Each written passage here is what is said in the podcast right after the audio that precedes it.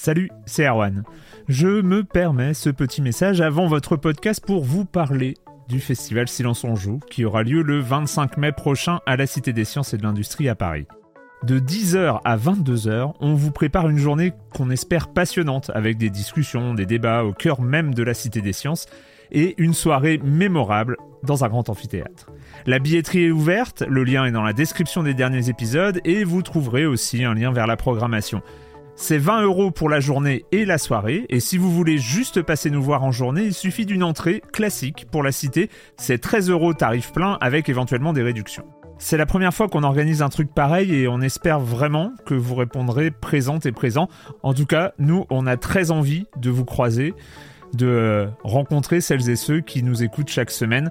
Rendez-vous donc le 25 mai et je vous laisse avec votre épisode de Silence en joue ou de la bande-annonce ou de Gâchette gauche ou de Dans la boucle. Enfin bref, bonne écoute.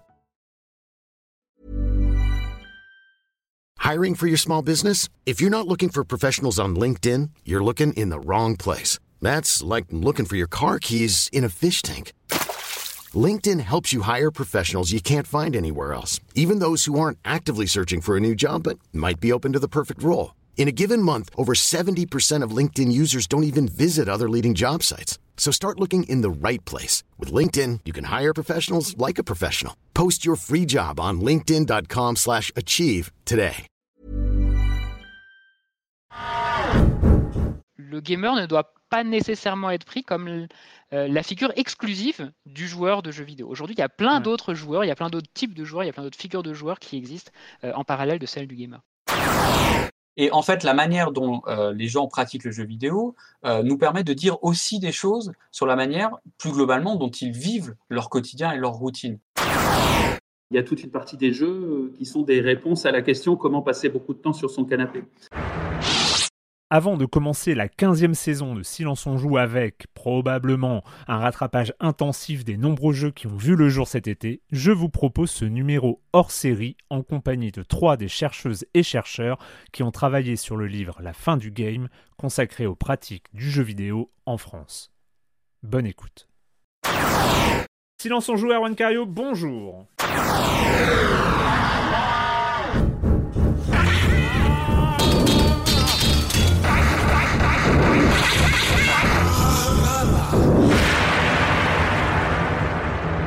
Au programme cette semaine, bah, vu la date, vous vous en doutez, ce n'est pas une émission comme les autres, mais c'est un format hors série. Donc euh, on va être loin de l'actualité des jeux vidéo. On va pas pour autant s'éloigner des jeux vidéo, mais peut-être les aborder par une manière, d'une manière différente de d'habitude, euh, différente euh, même quand on parle de recherche en jeu vidéo, parce que c'est un peu aussi le thème de l'émission, mais c'est une recherche justement qui aborde le jeu vidéo peut-être d'une manière différente. En tout cas, euh, peut-être pas euh, par le jeu vidéo, mais par les pratiques autour du jeu vidéo. Et donc c'est à l'occasion de la sortie de la fin du game, c'est sorti début avril aux presses universitaires François Rabelais, et donc j'ai le plaisir d'accueillir trois des co-auteurs euh, de, de cet ouvrage dont nous allons parler de manière euh, précise, euh, peut-être peut-être pas extensive, hein, vous pouvez lire le livre pour ça, mais en tout cas euh, pour, bah, voilà, pour, pour expliquer tout ce que tout ce qu'on apprend dans, dans, ce- dans cet ouvrage et dans ces comptes rendus d'études et de et, et d'objets de recherche. Donc j'ai le plaisir d'accueillir euh, Ovig Termination. Donc Ovig, vous êtes euh, enseignant-chercheur en géographie à l'université de Tours. Bonjour. Bonjour. Euh, bah juste, je vais commencer par, euh, par cette question. Euh, comment comment est-ce qu'on en arrive? Parce que vous êtes enseignant-chercheur en géographie, mais avec oh, l'objet de recherche, c'est le jeu vidéo. Comment on en arrive à, à faire rejoindre ces, ces deux sujets-là? Euh, bah, effectivement, ça peut paraître assez exotique. bon, le fait est que moi, je, j'ai grandi dans, avec la culture du jeu vidéo. J'ai moi-même été pendant longtemps, enfin, j'ai moi-même longtemps pratiqué des jeux vidéo euh, en famille avec des amis. Euh, donc, j'ai été assez tôt intéressé euh, euh, par ces univers euh, vidéoludiques et personnellement avec une une appétence particulière pour euh, les jeux d'exploration, les jeux de donjons, où il faut Mm. passer beaucoup de temps à cartographier des labyrinthes, à explorer euh, voilà, des, des nouveaux espaces. Euh, donc, d'une certaine manière, ça, ça a rejoint aussi mon intérêt pour euh, justement l'étude des, des espaces et des territoires euh, euh, en géographie hein, particulièrement. Donc c'est une, une, progression, disons, un rapprochement progressif. Est-ce que, du coup, parce que ça, ça va être aussi l'objet de notre discussion, mais est-ce que c'est la géographie à l'intérieur des jeux? Parce qu'on sait que la géographie utilise les. Pardon, la géographie aussi, mais les jeux vidéo utilisent beaucoup les cartes. Euh, mais c'est aussi le jeu vidéo dans la géographie, en fait. Ouais, c'est une très bonne question. Et en fait, ça, ça, suit effectivement un peu la manière dont j'ai moi-même évolué sur ces objets euh, d'études, et notamment au contact je devrais dire grâce euh, au contact des collègues qui sont ici connectés et d'autres, hein, donc Manuel, Samuel et puis, et puis Mathieu et d'autres, euh, c'est qu'au départ, euh, c'est vrai que j'étais plutôt intéressé justement par euh, la géographie dans les jeux vidéo et les premiers travaux avec Samuel Ruffa portaient plutôt justement sur les représentations spatiales dans les jeux mmh. de, gestion de ville, les city builders, les jeux de civilisation, etc. Et puis c'est vrai que progressivement, je me suis intéressé non plus seulement à ce qui se passe dans le jeu, mais ce qui se passe aussi autour du jeu et la manière dont la pratique du jeu vidéo pouvait s'inscrire euh, à la fois dans, dans, les espaces, mais aussi dans les sociabilités quotidiennes. Voilà, le fait de jouer en famille, le fait de jouer avec des amis, etc. Et donc, euh, voilà, une acculturation progressive à ces questions euh, qui, est, qui, qui, est venue par la suite. On va en parler, ça va être, je pense, grosso modo un des sujets principaux de notre discussion. Euh, j'ai aussi le plaisir euh, d'accueillir Manuel Boutet. Manuel Boutet, vous êtes euh, maître de conférence à l'université Côte d'Azur.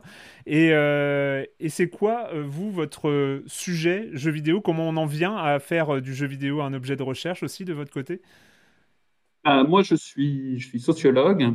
et les jeux vidéo m'ont toujours passionné comme une activité justement qui sert aux personnes à donner du sens euh, à des moments de, bah, qui sont des moments de loisir, euh, mais qui deviennent aussi beaucoup d'autres choses finalement. Euh, et donc voilà, comme sociologue au début, j'ai travaillé comme tout le monde à l'époque sur les espaces en ligne, sur les MMO, avec cette idée qu'il y avait peut-être une nouvelle manière de collaborer, de faire des mmh. liens, de construire des groupes. Donc finalement, c'est une trajectoire qui n'est pas si différente de celle que vient de décrire euh, Ovig, parce qu'au début des années 2000, on a tous été fascinés finalement par ces, nouveaux espaces, qu'on les voit comme des espaces géographiques, architecturaux, comme des espaces de sociabilité.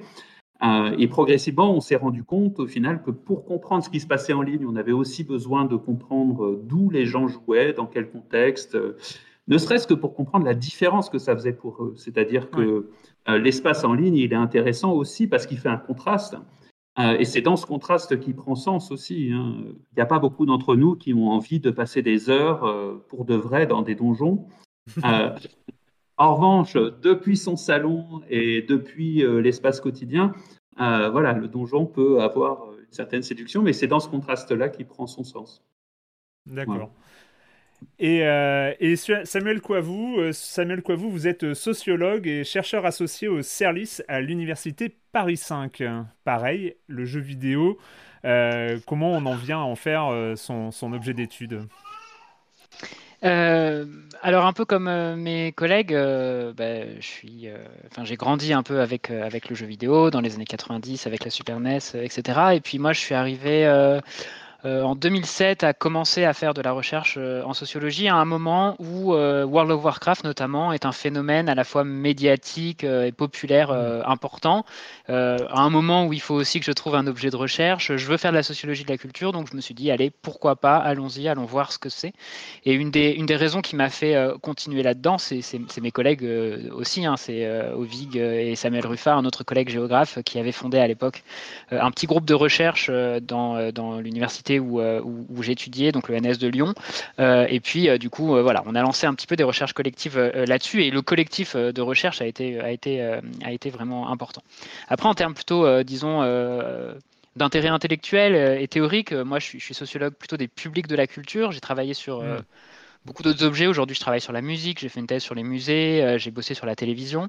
et ce qui m'intéresse dans le jeu vidéo, c'est disons de grandes choses. D'une part, parce que d'une certaine façon, c'est un des un des secteurs à l'avant-garde de la numérisation des pratiques euh, culturelles qu'on voit aujourd'hui de façon très forte dans la musique, de façon euh, un peu moins forte, mais quand même dans la vidéo, de façon émergente pour, pour le livre. Euh, mais le jeu vidéo, c'est un peu finalement l'un des moteurs de, de, tout ça.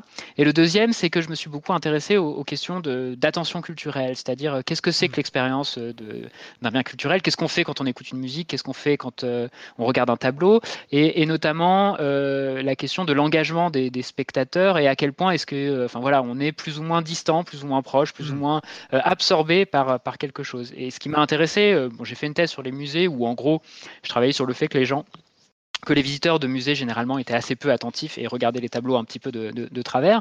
L'intérêt du jeu vidéo, ou l'un des intérêts du jeu vidéo en tout cas, euh, c'est que, alors généralement on le voit comme quelque chose qui est, bah, en fait, comme comme la peinture, très engageant, très absorbant. C'est-à-dire, si on s'imagine un joueur de jeux vidéo, on se dit c'est quelqu'un qui va être complètement dedans. Et la littérature qu'on mm. lisait dans les, années, euh, dans les années 2000 nous expliquait que les gens dans World of Warcraft, ils étaient vraiment des druides et vraiment des elfes, euh, d'une certaine façon, qu'ils étaient vraiment à fond euh, dedans. Et puis, en fait, bah, comme les tableaux, euh, quand on va voir vraiment ce que font les gens, on se rend compte que c'est un peu plus compliqué que ça. C'est-à-dire que vous avez l'impression qu'on regarde Rembrandt en étant absorbé par la beauté, alors qu'en fait, si ça se trouve, on regarde juste les, les pantoufles euh, de, de, ces personnages.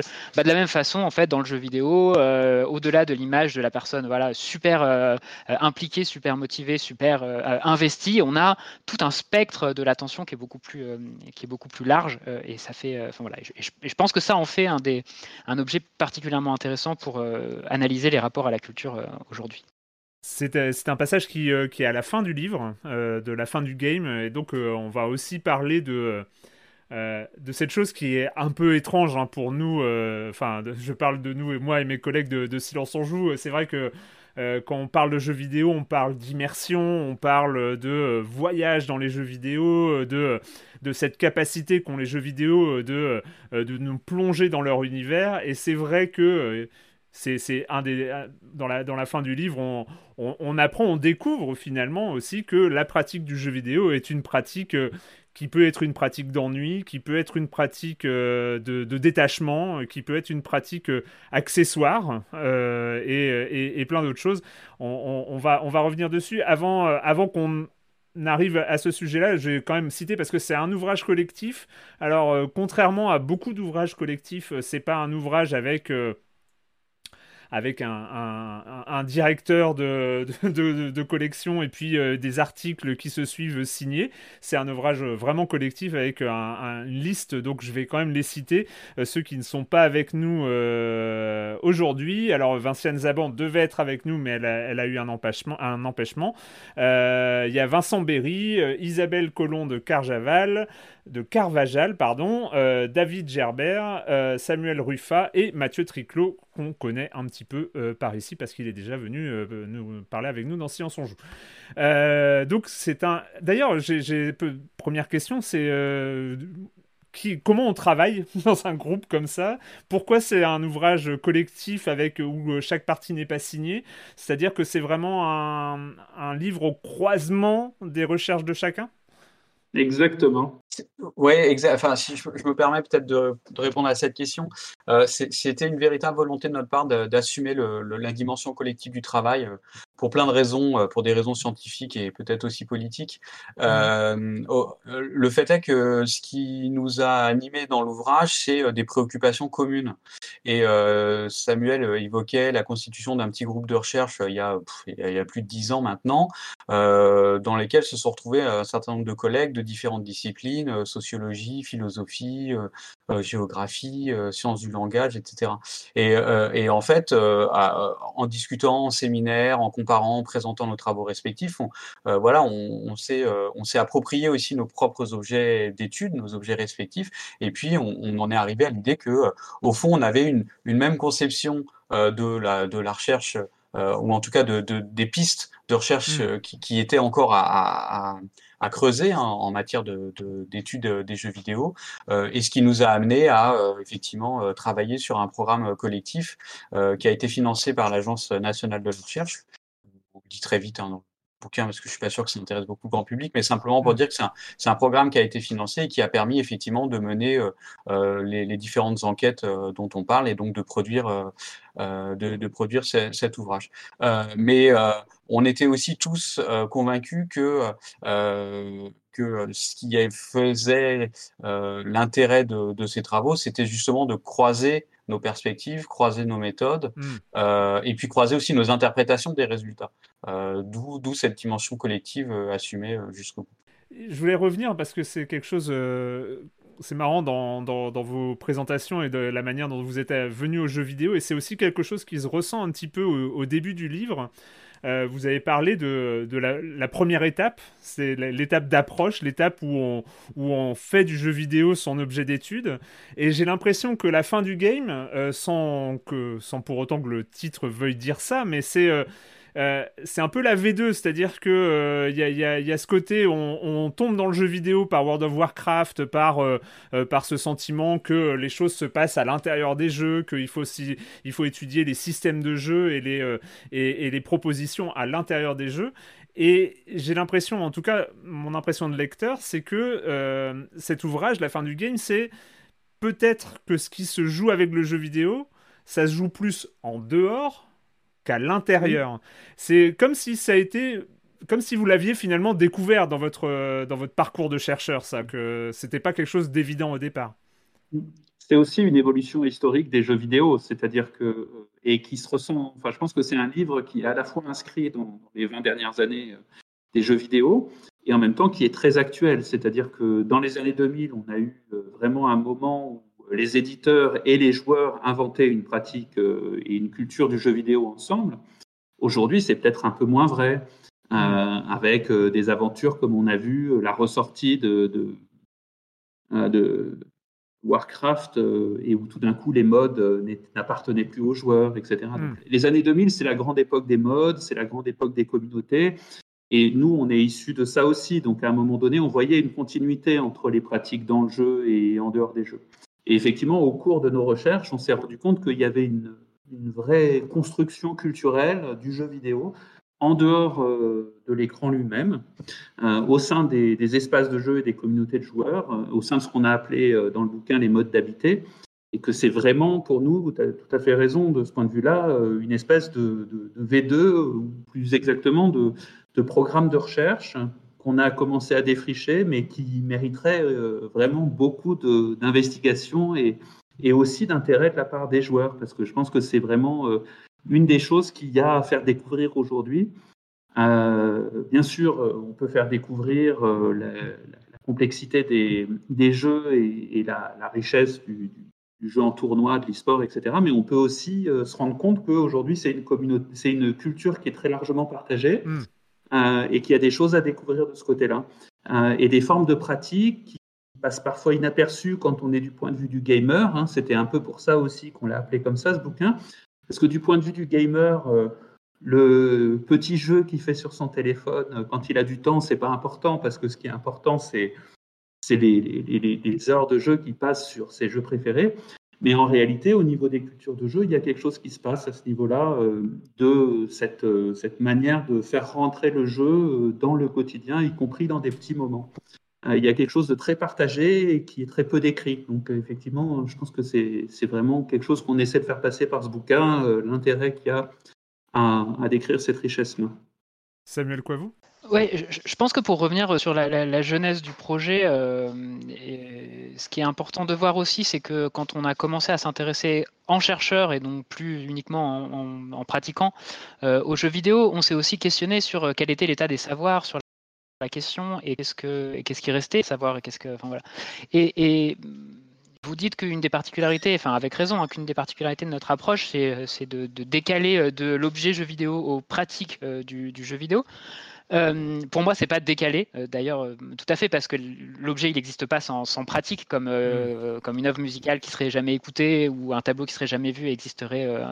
on ne sait pas vraiment s'il existerait. mais ce qui est important de voir, je pense, c'est quand on a commencé, enfin, au, moment de la genèse de ce projet, qui est plutôt à la fin des années 2000, quand on a commencé à se rencontrer, à discuter, etc. on était dans un monde où la recherche universitaire était très largement focalisée sur justement le contenu des jeux. Et hmm. dans le contenu des jeux sur le contenu d'un sous-ensemble de jeux en fait euh, euh, finalement assez restreint, assez limité et notamment très fortement lié au monde virtuel, aux, espaces sociaux en ligne. Donc en gros autour de World of Warcraft et de Second Life qui étaient vraiment les deux grands. Alors Second Life avec toute la question de savoir est-ce que c'est un jeu, etc. Mais bon, à l'époque, pour les gens qui s'intéressaient à la recherche en jeux vidéo, c'en était un. En tout cas, c'était à mettre dans ce euh, dans, ce, dans ce panorama. Euh, et donc, on s'intéressait beaucoup, euh, beaucoup à ça. Et ça voulait dire qu'on s'intéressait aussi à un type de joueur et à un type de jeu très particulier. nous, ce qu'on a voulu faire, c'est aller voir, et, ça nous intéressait, enfin, c'était pas inintéressant de lire tous ces travaux, de lire nos collègues, de lire tout ce qu'ils pouvaient écrire sur l'expérience de jeu. Il nous semblait qu'il y avait en fait tout un pan des pratiques ordinaires qui n'étaient pas vraiment traitées par la littérature. Euh, et c'est notamment bah, toutes celles qu'on va, qui ont été appelées ensuite des pratiques casual, euh, etc., euh, et qui n'étaient pas vraiment traitées. Et puis tout un pan aussi des, joueurs ordinaires qui n'étaient pas traités non plus. Parce que quand on s'intéressait aux pratiques les plus intensives, donc aux jeux qui demandaient des pratiques les plus intensives, eh bien, on s'intéressait aussi à une démographie de joueurs assez particulière qui correspondait généralement aux stéréotypes des gamers, donc plutôt des hmm. euh, adolescents ou des jeunes adultes masculins, euh, plutôt de milieu euh, de classe moyenne ou supérieure, qui avaient un investissement très, très important dans le jeu. Et puis en fait, bah, il y, a, y a plein d'autres gens qui ont plein d'autres manières de jouer, qui parfois sont intensives et parfois ne le sont pas, et qui étaient à peu près ignorées par, par les études à l'époque. Donc autant que la fin du game, euh, qui est un titre un, peu provocateur, qui est aussi un titre qu'on a choisi euh, pour, euh, pour appâter le lecteur, et on ne doute pas que, quand on aura vendu 100 000 copies de, ce livre, on sera très heureux hein, d'avoir choisi ce, titre. C'est aussi un peu la, fin du gamer. Alors, pas pour dire que c'est la fin du gamer, parce qu'ils existent toujours, mais pour dire c'est peut-être que le gamer ne doit pas nécessairement être pris comme euh, la figure exclusive du joueur de jeux vidéo. Aujourd'hui, il y a plein d'autres joueurs, il y a plein d'autres types de joueurs, il y a plein d'autres figures de joueurs qui existent euh, en parallèle de celle du gamer. Euh, bah, on va commencer justement sur, sur peut-être la, méthodologie et, finalement de quoi on, a, on a évidemment déjà évoqué les choses et je pense que les auditeurs ont, ont, compris à peu près le sujet, mais vous introduisez le livre en disant euh, il, nous paraît essentiel de penser les pratiques de jeux vidéo non pas en termes de niveau d'investissement, mais en termes d'inscription dans les modes d'habiter. Est-ce qu'on peut euh, décrire qu'est-ce que ça veut dire l'inscription dans les modes d'habiter? Parce que c'est Ovig. Ouais, euh, effectivement, c'est. alors, ce, qu'il faut comprendre, c'est, au, risque d'utiliser des gros mots, mais ce mm. qu'il faut comprendre, c'est que ce qu'on a essayé de faire avec cet ouvrage, et j'espère qu'on y est arrivé, c'est de, dépasser deux paradigmes. le premier paradigme, c'est de considérer que, en gros, il y a ce qui se passe dans le monde réel et il y a ce qui, se passe dans le monde virtuel. bon, c'est évidemment une idée qui a été très largement battue en brèche depuis par différents travaux qu'on peut commencer de sociologie ou de géographie, euh, pour, pour, montrer justement cette articulation. Mais donc là, il y avait déjà un premier enjeu. Et puis le deuxième paradigme, c'était considéré, euh, mais euh, Samuel en, a déjà dit beaucoup, que au fond, la pratique du jeu de vidéo était essentiellement une pratique très immersive, mmh. très, très intensive, enfin, ce qu'on a appelé les, les gamers, voire les hardcore gamers, etc. Et donc l'idée, c'était de dépasser ces deux paradigmes en constatant que d'une part, eh bien, en fait, euh, euh, le, ce qui se passe dans le jeu vidéo, donc ce qu'on appelle, euh, ce que nous, donc ce qu'on disait, voilà, ce qui se passe dans l'espace dans le jeu, n'était pas déconnecté de, la manière dont les gens pratiquaient le jeu vidéo dans leur espace quotidien. On prend plusieurs exemples, hein, on montre plusieurs exemples de, de personnes bah, qui jouent à, à, des jeux vidéo à des moments particuliers de la journée. Mmh. donc soit, soit parce qu'ils sont dans les transports, soit le soir parce qu'ils euh, se mettent devant la télé et c'est un moment où ils peuvent enfin se reposer, se lâcher un peu, euh, voilà, euh, mettre de côté les soucis de la journée. Ou alors même quelqu'un qui joue, mais qui joue juste quand il va promener son chien et du coup pendant que le chien joue avec la balle, bah, lui il fait quelques solitaires sur son téléphone. voilà, donc on a des moments très particuliers. Enfin en tout cas on a pu constater que quand, quand, les gens jouent, les gens ne jouent pas exclusivement devant leur PC ou leur chose d'ailleurs euh, mmh. chez eux dans le salon, mais euh, à, des moments très différents de la journée. Et selon des rythmes très différents. Et en fait, la manière dont euh, les gens pratiquent le jeu vidéo euh, nous permet de dire aussi des choses sur la manière, plus globalement, dont ils vivent leur quotidien et leur routine. C'est-à-dire que mmh. euh, c'est pas un hasard si, par exemple, quelqu'un joue exclusivement dans les transports. C'est aussi parce que son, son, travail, son mode de déplacement, son, son écosystème hein, de, de, vie professionnelle rend possible ce, ce, cette pratique et à l'inverse rend impossible d'autres formes de pratiques, par exemple de jouer au travail pendant les temps morts, ce qu'on peut retrouver chez d'autres personnes, ou alors plus simplement avoir un temps libre chez soi qui lui permettrait d'investir des jeux plus longs. Donc c'est pour ça qu'on a employé ce, ce, vocabulaire et cette expression de mode d'habiter, qui est une expression qui, qui vient de, plutôt de la géographie sociale et, et, de la sociologie, qui au départ sert justement à désigner la manière dont, dont les gens euh, les, individus euh, pratiquent différemment leur espace du quotidien et les différents espaces qui constituent euh, leur quotidien. Et il nous semblait que c'était une bonne manière aussi de, lire et de comprendre justement cette, cette, cette diversité. C'est d'ailleurs, en fait, pour juste pour revenir, on en parlera sans doute pas forcément énormément de, de, ces gamers, mais de ces hardcore gamers et de ces pratiquement intensif. Mais euh, ce que vous expliquez quand même, c'est que plus, euh, ça je cite encore le, livre, hein, c'est que plus une personne est investie, donc je suppose que ça veut dire euh, à une pratique intensive du jeu vidéo, plus elle tend à jouer dans les différents lieux de son quotidien. C'est-à-dire qu'en fait, c'est pas euh, le gamer qui est euh, devant son écran du salon avec sa console dernière génération et qui va y passer 5 euh, heures par jour. C'est finalement, il s'inscrit aussi dans ces différentes pratiques spatiales, temporelles, assez communes finalement avec tous les joueurs pour jouer un peu partout et pour adapter, en fait, euh, adapter sa pratique de jeu vidéo à son rythme quotidien, finalement. Manuel Boutet. Tout à fait. Euh, en fait, euh, ce qui s'est passé, c'était qu'on était dans ces débats des années 2000 quand on a commencé à travailler, et notamment il y a un débat entre casual gamer et gamer. or, ce qu'on observe dans nos enquêtes, c'est qu'il n'y a pas de casual gamer. Il y a des casual games éventuellement, mais en fait, ceux qui jouent le plus au casual game, ce sont les gamers. c'est ça qu'il faut comprendre. C'est-à-dire qu'on a quelque chose qu'on observe dans, les études des pratiques culturelles en général. C'est-à-dire que plus on pratique, plus on pratique. Hmm. Euh, et euh, du coup, euh, quand on va voir du côté de la pratique intensive du jeu vidéo, en fait, et donc du côté des figures de passionnés qui s'identifient aussi au jeu, et donc d'où cette figure du gamer, on se rend compte que c'est des joueurs qui ont une pratique extrêmement variée euh, qui, vont euh, pratiquer tous les supports dans tous les moments euh, de, de, leur vie, etc. Ça ne veut pas dire qu'ils ne vont pas définir et se définir à partir de certains jeux qui considéreront justement dans cet ensemble de pratiques comme les plus intéressants, les plus importants pour eux, etc. Mais en fait, c'est eux qui jouent le plus, y hmm. compris au casual game. Donc ça, c'est vraiment quelque chose qui est important pour nous. À, à, souligner, parce que sinon on ne comprend pas ce qu'est le, le casual game, si on pense que les casual games, c'est des casual gamers qui y jouent, on se trompe complètement euh, par rapport justement à cette dimension des pratiques. Et du coup, moi, je peux assumer le fait de jouer à Clash Royale, en fait. Ça pose pas de problème. Clash Royale, c'est voilà, je vais laisser Samuel euh, répondre, mais c'est un cas un peu particulier, Clash Royale. Ah bon? Samuel non, mais en l'occurrence, Clash Royale étant un jeu aussi e-sport, je pense qu'il a, il, donne lieu à des pratiques de, de gamers, à des pratiques très intensives. Enfin, on, on le voit euh, à la, au succès de, quelques youtubeurs, par exemple, qui vont, qui vont jouer à ça, ou au fait qu'il y a des, tournois, etc. Non, ma réponse rejoignait tout, à fait celle de Manuel, hein. c'est-à-dire que c'est quelque chose de très commun, euh, un résultat très commun des, enquêtes de pratiques culturelles, qu'on appelle la cumulativité des, pratiques culturelles. Hein. L'idée qu'en fait, euh, on, se fait de loin l'idée que finalement ces pratiques sont très différenciées, qu'en gros, il y a une opposition, et classiquement, la sociologie de la culture a, pu montrer ça dans les années 70, qu'il y a une opposition entre, disons, des pratiques élitistes, des pratiques euh, populaires, etc.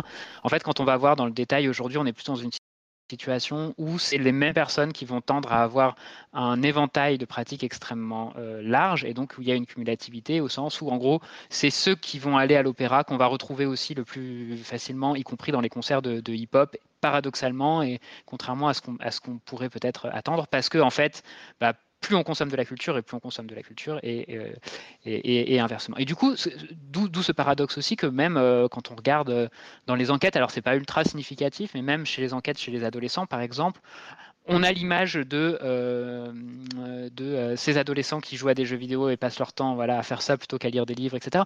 En fait, ce qu'on constate, c'est que ceux qui jouent le plus sont pas forcément ceux qui lisent le moins, qu'au au contraire, il y a souvent en fait de, de, de la, de la cumulativité et que euh, voilà, les adolescents qui jouent aux jeux vidéo, bah, ils lisent aussi des livres, ils écoutent aussi de la musique, ils font aussi plein d'autres choses en fait et qu'on a plutôt, plutôt un, un, engrenage positif en fait de, de ce point de vue-là.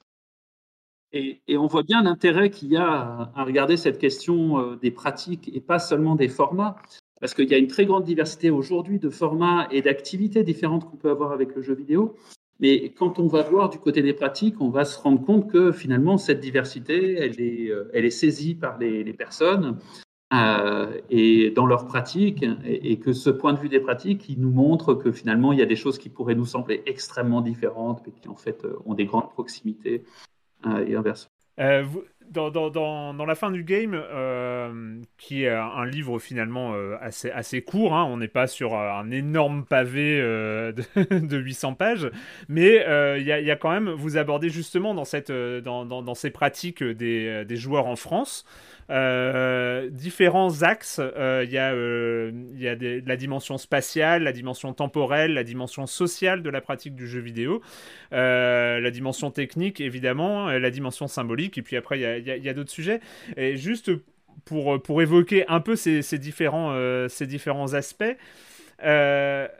vous, vous avez remarqué, vous, en tout cas c'est un des, un des résultats de votre étude, que qu'il y a quelque chose de euh, l'agencement de l'espace domestique euh, qui euh, doit être transformé, qui doit être, qui doit être adapté, soit définitivement, mais le plus souvent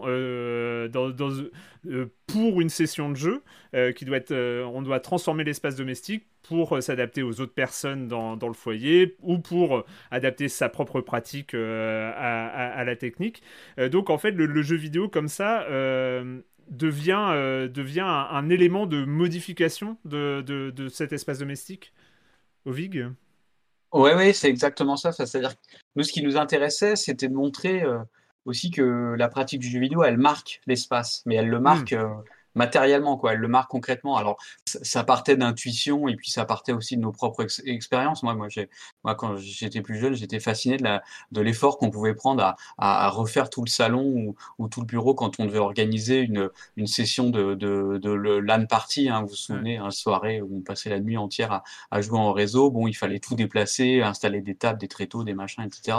Et on a quelques enquêtés euh, qui nous ont raconté aussi des, euh, des situations similaires. Mais plus au-delà de, au-delà de, au-delà de, ces séances peut-être un peu plus anecdotiques, euh, ce qui nous intéressait, c'est de montrer à quel point euh, la pratique du jeu vidéo pouvait être une, pratique parfaitement intégrée euh, dans, dans les quotidiens et le rythme de vie des individus. C'est-à-dire que c'était une, manière pour nous aussi de prendre au sérieux la place que prend le jeu vidéo chez ces personnes. C'est-à-dire que les gens jouent au jeu vidéo parce qu'ils aiment jouer au jeu vidéo.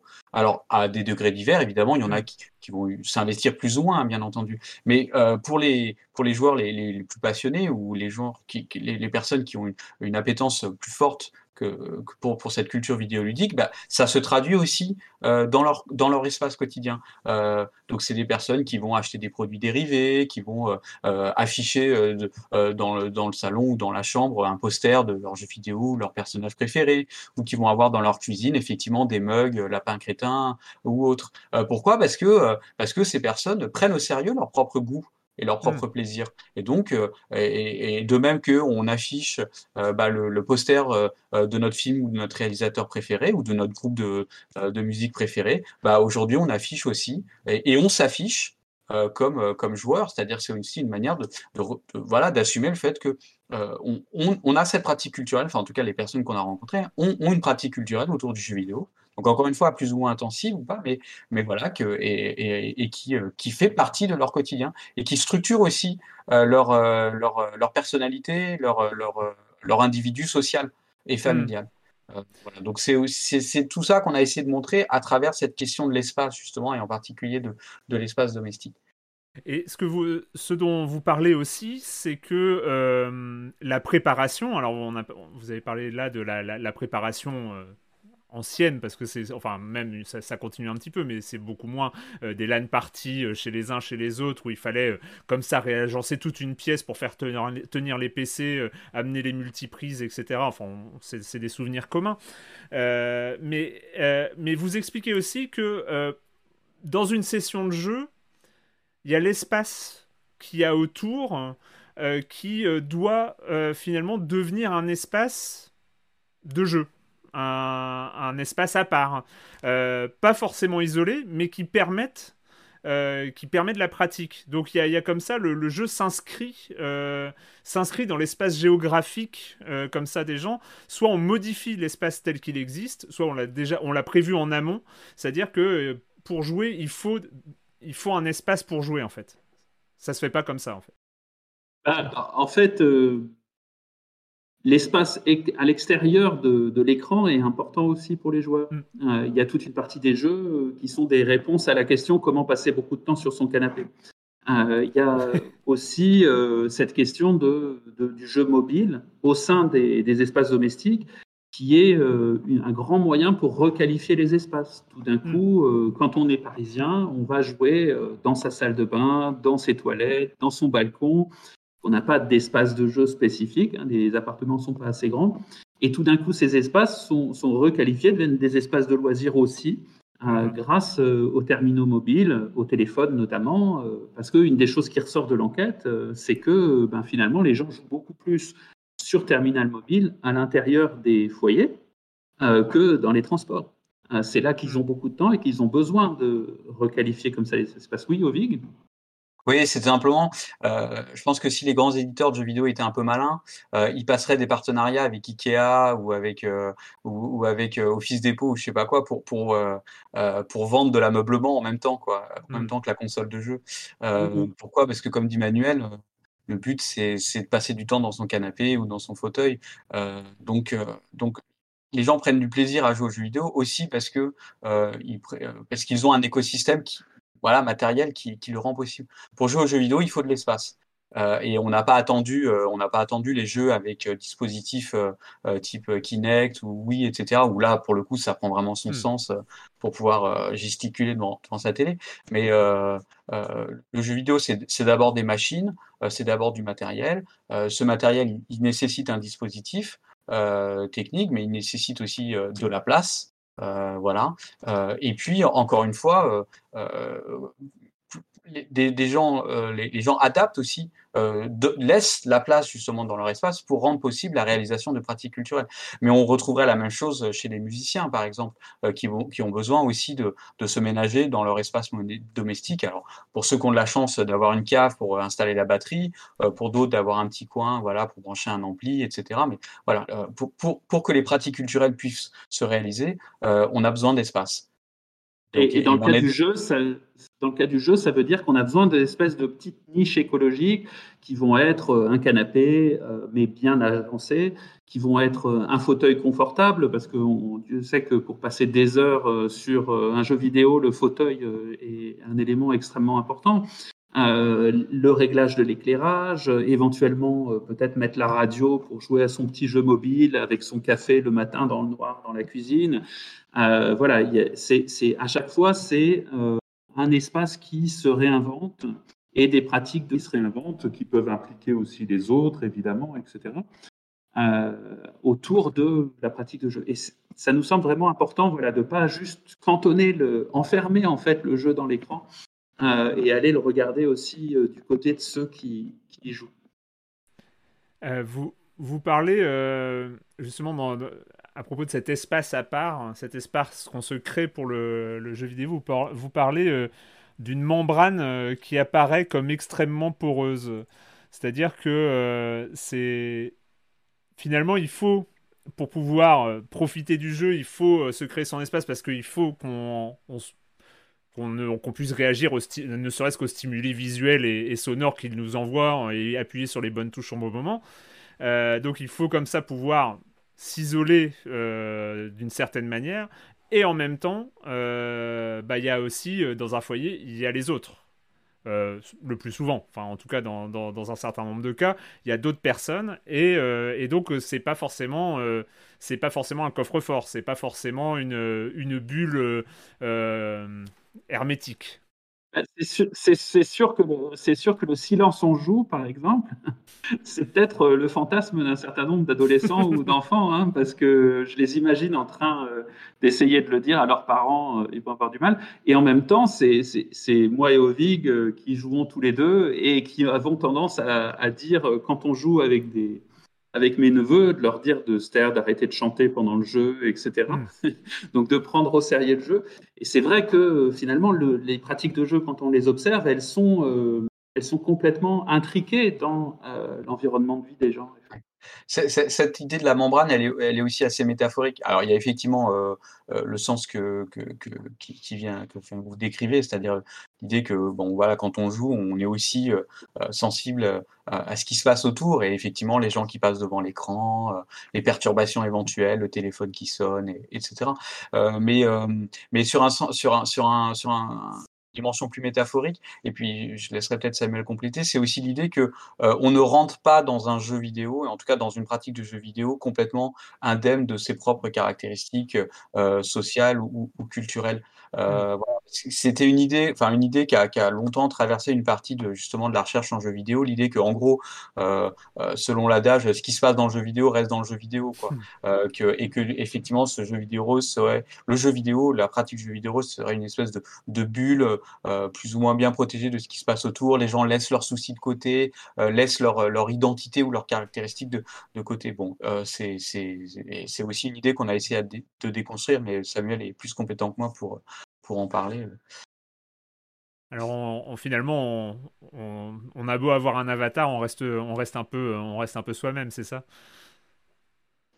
C'est un peu la, vieille blague du, de, enfin, vous vous souvenez de ce cartoon du New Yorker euh, avec un chien devant son ordinateur qui dit on the internet, donc euh, sur internet personne ne sait que vous êtes un chien. Euh, on the internet, nobody knows you're a dog. Et, c'est un petit peu ça, c'est-à-dire, euh, bon, euh, évidemment, ça nous fait rire parce que, ou pas rire d'ailleurs, mais bon, parce que, le, parce que évidemment, le chien, il va écrire WAF sur son clavier s'il arrive à, taper et tout le monde saura. bah, de la même manière, c'est vrai, ce que disait Ovix, c'est qu'il y a un moment donné où on s'est un peu dit, il y a eu beaucoup d'idées de comment est-ce qu'on réinventait des identités avec les mondes virtuels et avec le jeu vidéo, quoi. On était quelqu'un d'autre, enfin, avec cette idée que les joueurs devenaient quelqu'un d'autre. on pense que c'est Enfin, nous, en tout cas, dans ce, qu'on a vu, on n'a pas tellement connu ces, situations-là. Je pense qu'elles existent, je pense qu'il y en a sans doute, etc. Mais que euh, la majeure partie du temps, les gens sont au contraire eux-mêmes à travers, euh, à travers euh, les jeux vidéo.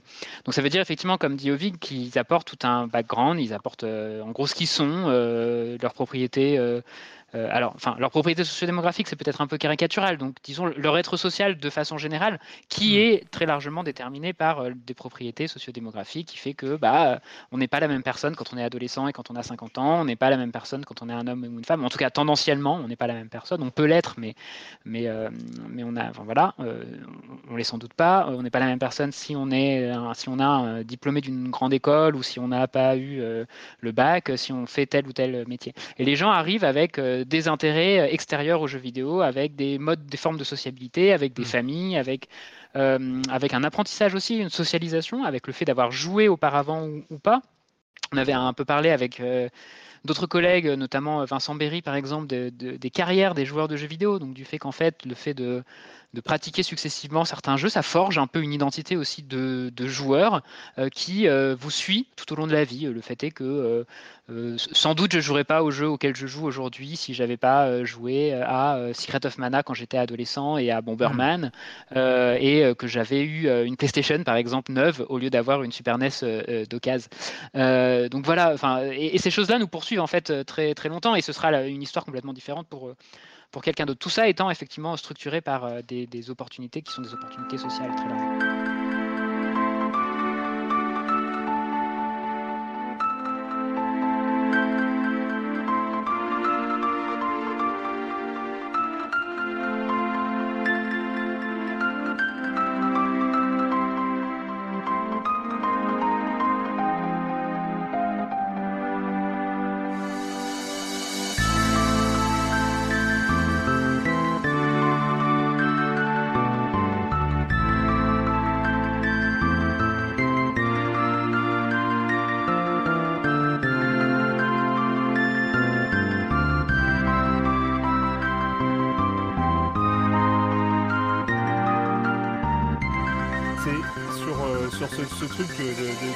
C'est assez marrant parce que je crois que c'est euh, Manuel qui, en a parlé et c'est un des exemples qui, qui revient. Euh, alors je me souviens plus de, de, son prénom, mais il y a comme ça euh, cette femme qui fait sa partie de Sudoku sur le bord de, la cuisine en écoutant la radio tous les jours. Et il y a ça devient cet espace à soi et c'est un temps pour elle aussi. C'est-à-dire que il y a vraiment quelque chose comme ça de de, personnel, de routine, de, euh, où le jeu vidéo s'inscrit euh, dans le temps quotidien euh, et dans l'espace. C'est-à-dire que ça devient une part de soi. comment comment est-ce qu'on peut résumer ça en fait sur l'inscription temporelle du jeu vidéo? Enfin, je, pense que c'est des choses qui ont plus été travaillées par, par Manuel et, et Ovig, mais Peut-être euh, là encore euh, le parallèle avec d'autres pratiques culturelles est, euh, intéressant, c'est-à-dire que je, pense qu'on on a tendance à voir les objets culturels de façon générale sous l'angle principal du goût et sous l'angle principal du plaisir qu'on peut avoir à les mmh. pratiquer. Donc typiquement, on écoute de la musique parce qu'on aime la musique, on regarde des films qu'on aime, enfin, voilà. et, et, pourtant, la culture sert à bien d'autre chose qu'à se faire plaisir ou qu'à avoir une appréciation esthétique euh, euh, de la beauté euh, justement des productions humaines. et elle sert notamment, enfin, ben, elle est utilisée pour aussi rythmer le quotidien, pour, trouver des routines, pour trouver des réponses parfois. Enfin, il y a des, sociologues, Gérard Moget, Claude Fossé-Poliac par exemple, dans les années 90, en étudiant les lecteurs, parlaient des lectures de salut c'est-à-dire euh, du fait que, et Bernard Pudal, pardon, il y en avait trois, c'est-à-dire du fait que euh, les, euh, les, les, lecteurs allaient trouver dans les livres qu'ils lisaient des, des, réponses aux angoisses du quotidien, des réponses aux crises mmh. existentielles, etc. Et pas uniquement la, la, la, voilà, la, beauté de la plume de Dostoïevski ou, je ne sais quoi. et ben de la même façon, en fait, le jeu vidéo, ça sert aussi à s'ancrer dans des routines quotidiennes. Ça sert à se discipliner d'une certaine façon le matin, à avoir, voilà, ça sert à faire la coupure entre le moment du travail et le moment du loisir ou du, de, de, l'espace domestique et des tâches domestiques. Ça sert euh, à, se fixer en gros dans euh, un monde euh, particulier, comme aujourd'hui bah, la musique qui est, qui est, aujourd'hui complètement ubiquitaire avec les téléphones, mmh. avec les smartphones, avec le streaming, sert aussi à faire ces coupures, sert aussi à voilà délimiter l'espace de travail de l'espace de l'espace domestique, à se motiver pour faire tout un certain nombre d'activités, bref, à s'ancrer dans le réel et pas uniquement à apprécier la beauté des, des notes.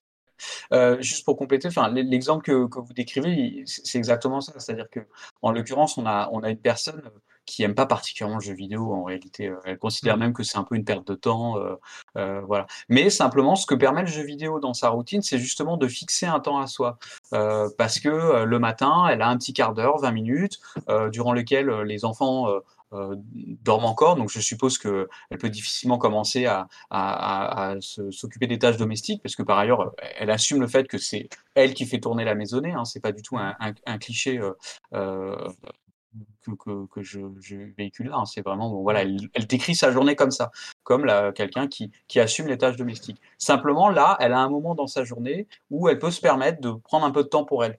Euh, et ce que permet le jeu vidéo, parce que, euh, parce que ce à quoi elle joue, ce sont des parties courtes, euh, des parties rapides, des parties limitées, ce qui veut dire que de toute façon, elle ne pourra pas passer plus de, de 15-20 minutes. de mémoire, je crois qu'elle joue à Candy Crush, donc de toute façon, elle a pas. Ou non, c'est du Sudoku.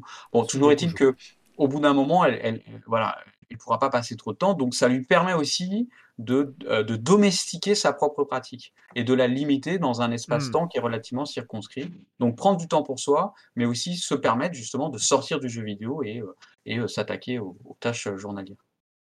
Oui, c'est une des choses qui est étonnante avec le jeu vidéo, c'est qu'en fait, il peut servir à beaucoup de choses différentes. Il peut servir à se discipliner, par exemple, comme il peut servir à passer le temps dans d'autres moments.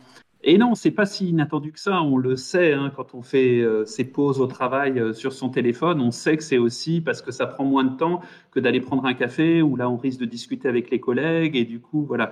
Donc en, fait, euh, le, jeu vidéo justement par tous les formats qu'il propose, c'est un opérateur génial pour les gens pour structurer, construire leur temps quotidien. et nous, dans le bouquin, on a essayé d'insister sur des cas comme celui dont on vient de parler, parce que c'est des cas qui décalent par rapport à des choses qu'on hmm. connaît, qui ont été très bien documentées, comme le jeu chez les adolescents. chez les adolescents aussi, il a un rôle complètement essentiel. D'ailleurs, c'est sans doute ceux qui jouent le plus, hein, parce qu'ils jouent, ils ont beaucoup de temps, ils jouent à beaucoup de jeux, à plus de 95% des garçons aussi bien que les filles qui pratiquent. donc, en fait, on aurait pu prendre n'importe quel âge de la vie et, décortiquer justement ces, manières dont le jeu vidéo va s'inscrire dans le quotidien de manière assez différente. Parce que les modes de vie sont différents, les modes d'habiter sont différents selon les, âges. Euh, on a choisi d'insister voilà, sur des cas qui avaient été très peu décrits, et notamment voilà, ce passage chez certaines de nos inquiétés euh, au moment de l'entrée en, retraite ou en pré-retraite, où tout d'un coup, euh, le quotidien est plus structuré uniquement par le, euh, le fait d'aider les autres, de faire des choses pour, euh, utiles pour tout le monde, mais aussi de prendre du temps pour elle. Euh, dans ce cas-là, ça peut être le matin, après que son compagnon soit parti et que lui ait servi son petit déjeuner, etc. Dans d'autres cas, ça pouvait être le week-end, dire à ses filles, une autre enquêtée qui disait à ses filles à un moment donné de plus amener les petites filles euh, le dimanche pour avoir un peu de temps à elles. Hmm. Euh, et, où là aussi, le jeu intervenait comme ce moment où elle apprenait à dire euh, Ah non, je suis occupée par ma partie. et, pour un premier moment où on dit aux autres Bon, on met des limites, on apprend à mettre des limites. Donc voilà, à chaque âge de la vie, ça va, il va y avoir cette possibilité d'utiliser euh, le jeu vidéo comme un, outil de mise en forme, de structuration euh, du quotidien et aussi, bien sûr, euh, voilà, à chaque fois de trouver un, plaisir particulier qui est ce qu'on recherche, mais qui est un plaisir souvent du moment. C'est bien sûr chez les adolescents, la sociabilité est fondamentale, donc c'est des moments de sociabilité qui sont recherchés aussi dans le jeu vidéo. Euh, à d'autres âges, ça peut être d'autres choses, donc c'est ce qu'on essayait de montrer aussi euh, par ces exemples-là.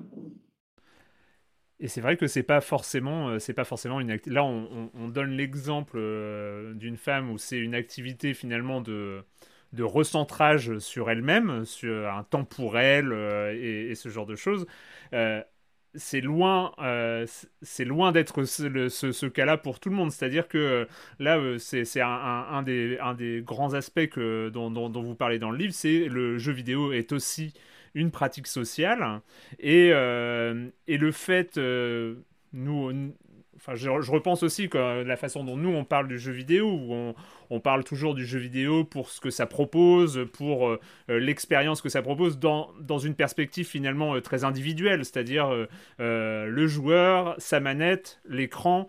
Et, et, voilà, et, nous, notre travail de critique entre guillemets de, de jeux vidéo, c'est c'est explorer cette relation-là. Est-ce que qu'est-ce que propose le jeu vidéo dans, dans cette relation-là? Et finalement, quand on, lit la fin du game euh, et, on voit que dans les pratiques générales du jeu vidéo, les autres, l'espace qui entoure le joueur, la manette et l'écran, euh, finalement ont une importance capitale et, euh, on, joue aussi de manière sociale. On joue pas forcément au jeu qu'on aime, mais on joue au jeu qu'aiment les autres.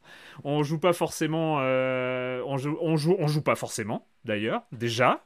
Euh, on n'a pas forcément une pratique ludique, on peut regarder quelqu'un jouer. C'est-à-dire que là, dans, dans la pratique sociale du jeu vidéo, ça, finalement, ça explose un peu euh, tout, ce, tout cette euh, relation comme ça, comment on pourrait appeler ça, très personnelle que nous on, nous, on décrit. En tout cas, ça n'a plus rien à voir. Ouais, c'est exactement ça. Enfin, en, fait, ce qu'on a essayé de montrer, c'est que le plaisir vidéoludique, il prend des formes très différentes. Euh, y compris lorsqu'il s'agit de, euh, de, de, jouer à des jeux qu'on n'aime pas. Mais pourquoi on se retrouve à jouer à des jeux qu'on n'aime pas? Parce que c'est un, un, prétexte pour passer du temps avec des gens qu'on aime. Mmh. Voilà. Et c'est ce qui fait que euh, on a beaucoup de situations où les gens nous expliquent que, euh, où les enquêtés nous ont expliqué que euh, bon, c'était pas forcément leur jeu préféré ou leur style de jeu préféré. on a on a un groupe de jeunes adultes par exemple qui qui, qui jouent à des jeux de combat toute une soirée, des jeux de tir.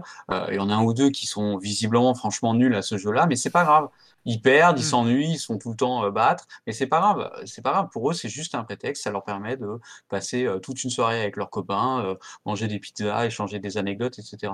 Euh, bon, ceci étant, on pourrait dire la même chose d'autres pratiques culturelles. C'est pourquoi, pourquoi on se précipite pour aller voir des navets entre copains, Euh, parce qu'on Mm. sait que euh, on va pouvoir euh, rigoler à la sortie du film, euh, tellement le film était pas bon, mais mais on a quand même passé un bon moment. Euh, voilà.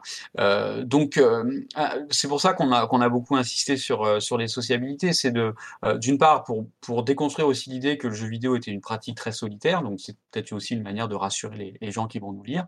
Euh, finalement, ils sont assez peu nombreux. En tout cas, dans l'enquête, on l'a peut-être pas précisé, mais c'était une enquête qui a été basée sur un échantillon national, un représentatif de la population Mm. française.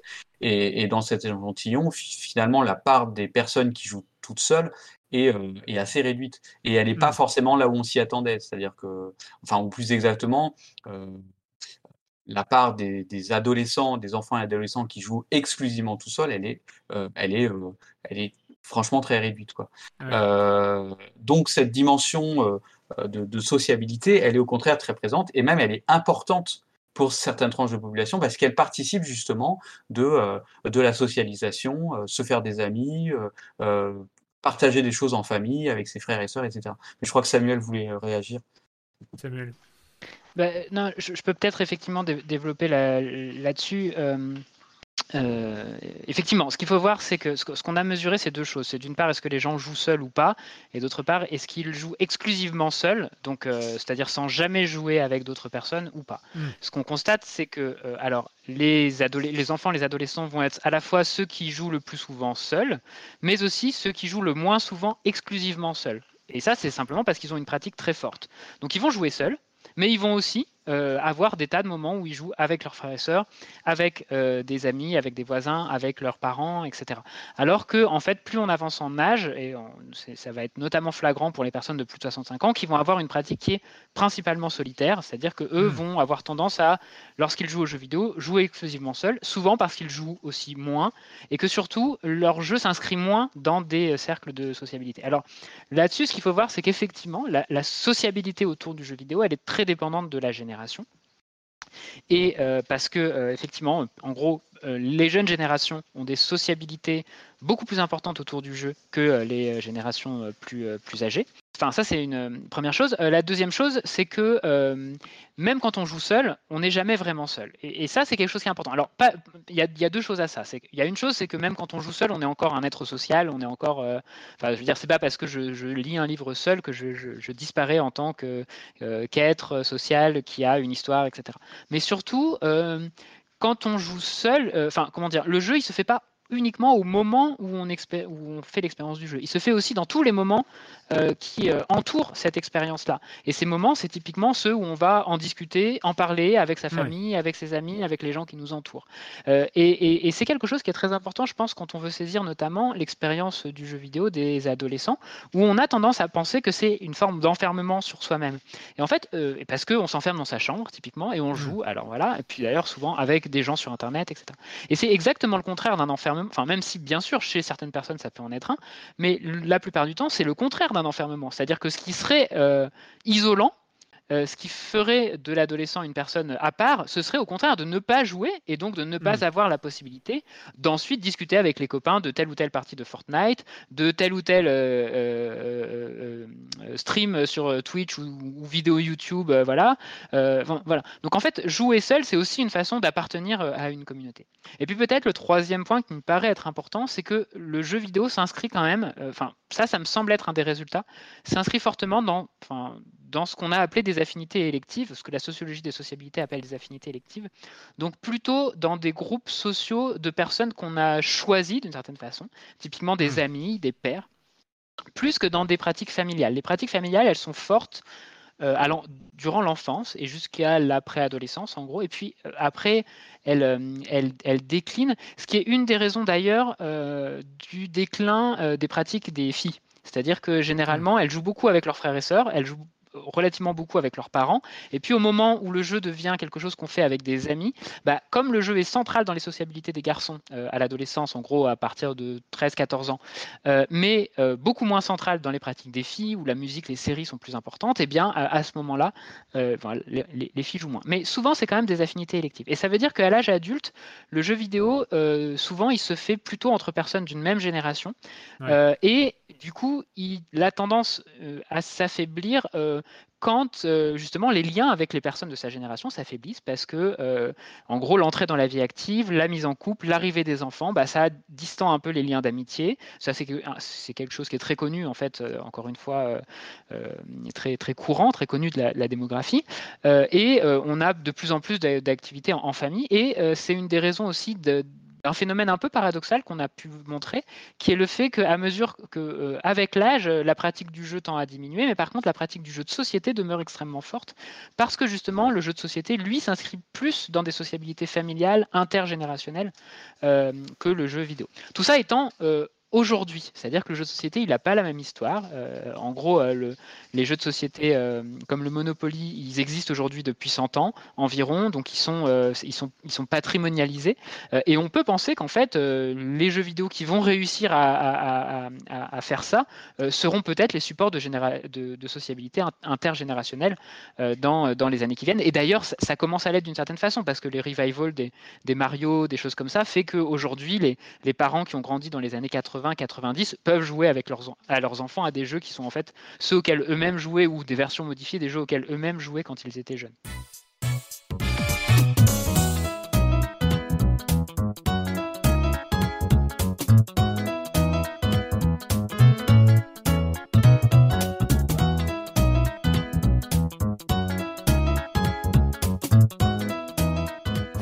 Il y, a juste sur, euh, bah, sur cet aspect social, euh, il y a quand même quelque chose qui est super intéressant dans, votre livre, c'est qu'il y a cette enquête nationale qui est euh, euh, représentative, etc. Et puis en fait, il y a aussi une partie d'enquête qualitative, euh, notamment avec l'enregistrement vidéo de sessions de jeu. C'est-à-dire, moi, j'ai trouvé ça assez passionnant parce que il y a, dans, les enquêtes auprès des joueurs, il y a ce que les joueurs disent, il y a de, ceux dont les joueurs se rappellent, il y a ceux dont les joueurs parlent, et puis et puis il y a euh, ce qu'on observe finalement, c'est euh, que euh, vous, avez, vous avez eu des pas des cobayes, j'allais dire des cobayes, mais c'est des, des, volontaires. C'est exactement ça, des cobayes. Ah des cobayes, bah voilà. des volontaires, des cobayes volontaires, ils étaient volontaires. c'est ça. Ah, il y, a, il y, a, une méthode qu'il faut décrire, c'est-à-dire que hmm. on a emprunté à nos collègues ethnométhodologues de Lyon une méthode qui consiste à mettre la caméra chez les gens donc on avait euh, à la fois une caméra pour euh, voir l'écran et pour voir le joueur. on en avait une aussi d'ailleurs sur les contrôleurs qui, était, qui s'est révélée pas très utilisable en mm. réalité. et en fait, c'est les gens qui déclenchaient l'enregistrement quand ils le souhaitaient. Et qui transmettaient, s'ils le souhaitaient, les enregistrements. Donc la plupart du temps, ils l'ont transmis. On a quand même une joueuse mm. qui a décidé de ne pas transmettre un des enregistrements où elle s'était énervée. et, mais ça, c'est important euh, voilà, d'un point de vue méthodologique, c'est-à-dire que les personnes qui ont été filmées euh, ben, euh, acceptaient de l'être et prenaient eux-mêmes l'initiative.